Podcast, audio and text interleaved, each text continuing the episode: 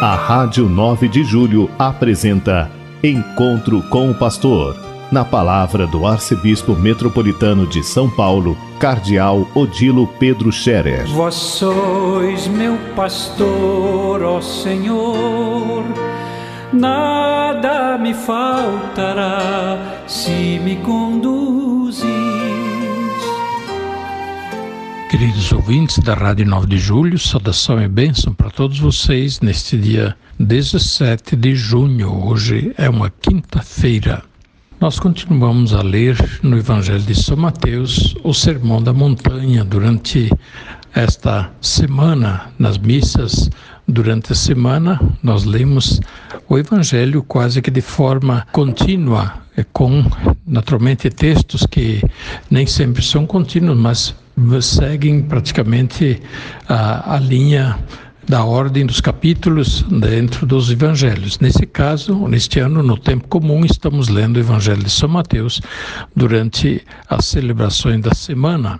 E estamos lendo o capítulo 6 dentro do Sermão da Montanha ainda portanto, bastante no início do Evangelho de São Mateus. O Sermão da Montanha é o grande, diríamos assim, ensinamento inicial é, de Jesus, que de alguma forma resume o conjunto dos seus ensinamentos, que depois vão se explicitando ao longo do Evangelho, que narra também os sinais, os milagres, os encontros, as muitas reflexões de Jesus com o povo, com os discípulos, com as autoridades e assim por diante. No texto que lemos hoje, encontramos a palavra de Jesus sobre a forma correta de rezar. Ontem nós líamos sobre a forma que não é correta e Jesus observa que não devemos seguir o mau exemplo dos fariseus, dos escribas que rezam só para se mostrarem, para que sejam vistos pelos homens. Jesus diz que esta oração não agrada a Deus e não tem a recompensa de Deus. Enquanto hoje Jesus nos ensina no Evangelho de São Mateus, capítulo 6, como é a oração que agrada a Deus. E Jesus ensina o Pai Nosso. Nesse caso, o que é que está por trás da oração que agrada a Deus? Primeiramente, é o reconhecimento de que Deus é Deus. Ele é nosso Deus, nosso Pai, e nós somos seus filhos. E, portanto, nosso relacionamento com Deus não deve ser um relacionamento de um estranho para com estranho, ou de alguém que se coloca no mesmo nível de Deus para de alguma forma mostrar força, poder, de alguém que quer de alguma forma tratar com Deus como se fosse um negócio, como se fosse um estranho que a gente compra, que a gente se corrompe, que a gente consegue de alguma forma convencer com os seus argumentos. Essas são as orações que não agradam a Deus e Jesus disse que não adianta querer convencer Deus com muitos argumentos, com longas conversas. Nós podemos fazê-lo até, mas a partir de um outro conceito. Quando nós nos colocamos diante de Deus como filhos, como desejosos de ouvir Deus, de aprender de Deus, ou então de abrir o coração para Deus, então sim, podemos fazer longas conversas se for o caso. Mas nossa oração deve ser primeiramente a oração dos filhos diante do Pai. A oração da sinceridade, a oração da confiança, a oração que sim, que abre o coração sinceramente, reconhecendo que Deus é Deus e que nós não somos Deus. O reconhecimento da nossa condição de criaturas, isto é fundamental as orações que partem do pressuposto que a gente senta com Deus né, frente a frente, agora vamos negociar, e agora vamos discutir, e agora vamos conseguir convencer, isso não vai. É uma maneira errada de a gente conceber as nossas relações com Deus. Nós somos criaturas e somos filhos.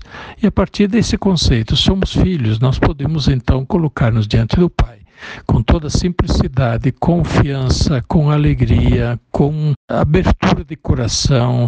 Não adianta querer esconder alguma coisa a Deus, que Deus conhece o nosso coração, nos conhece bem. E, portanto, daí saem as orações bonitas, a oração da simplicidade, da humildade, da confiança.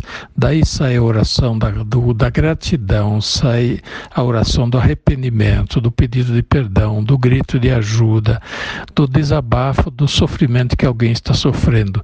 Vejamos os salmos, eles são esse tipo de oração. A oração que é a expressão da vida de alguém que está diante de Deus e trata com Deus com familiaridade, com alegria, mas colocando-se no seu lugar, né? colocando-se como filho diante do Pai, como aquele, às vezes, que Deus chama até mesmo de amigos. Sim, Deus quer tratar-nos como amigos também. Jesus chamou os discípulos de amigos, e aí a conversa é outra, não é mais de um estranho para com estranho, não é mais de alguém que chega lá para convencer e de alguma forma roubar a cena. Pois bem, Jesus então ensina o Pai Nosso como a oração que realmente agrada a Deus. Quando rezardes, dizei assim, diz Jesus, e então ensina o Pai Nosso. A mais bela das orações, a oração que a gente deve rezar todos os dias, que eu recomendo que se ensine aos filhos desde pequenos e que a gente tenha no coração e tenha nos lábios todos os dias. Pois bem, caríssimos Irmãos ouvintes da Rádio 9 de Julho, façamos, portanto, da nossa oração de cada dia a nossa expressão mais bonita da religiosidade que trazemos no coração. A oração mantém viva a nossa fé. O Papa disse de outra maneira, com outras palavras, mas nas suas catequeses sobre a oração, nas últimas quartas-feiras, na audiência geral, lá em Roma, na Praça de São Pedro. A oração é o respiro da alma. A oração é também o alimento da alma. A oração é o desabafo, ou então a expressão de, daquilo que vai dentro do nosso coração e que nós levamos diante de Deus. Por isso, tenhamos todos os dias um momento de oração.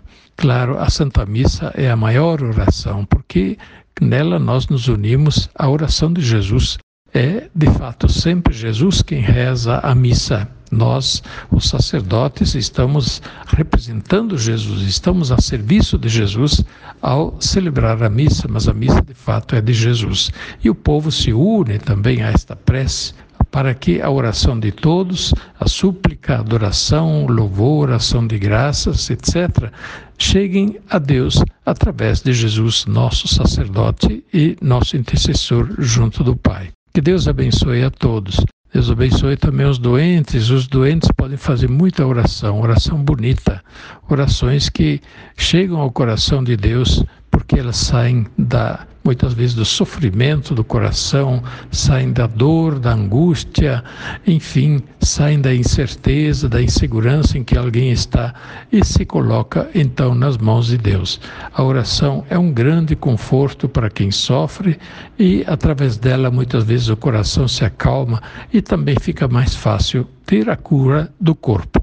Que Deus abençoe a todos nesse dia e os conserve na sua paz.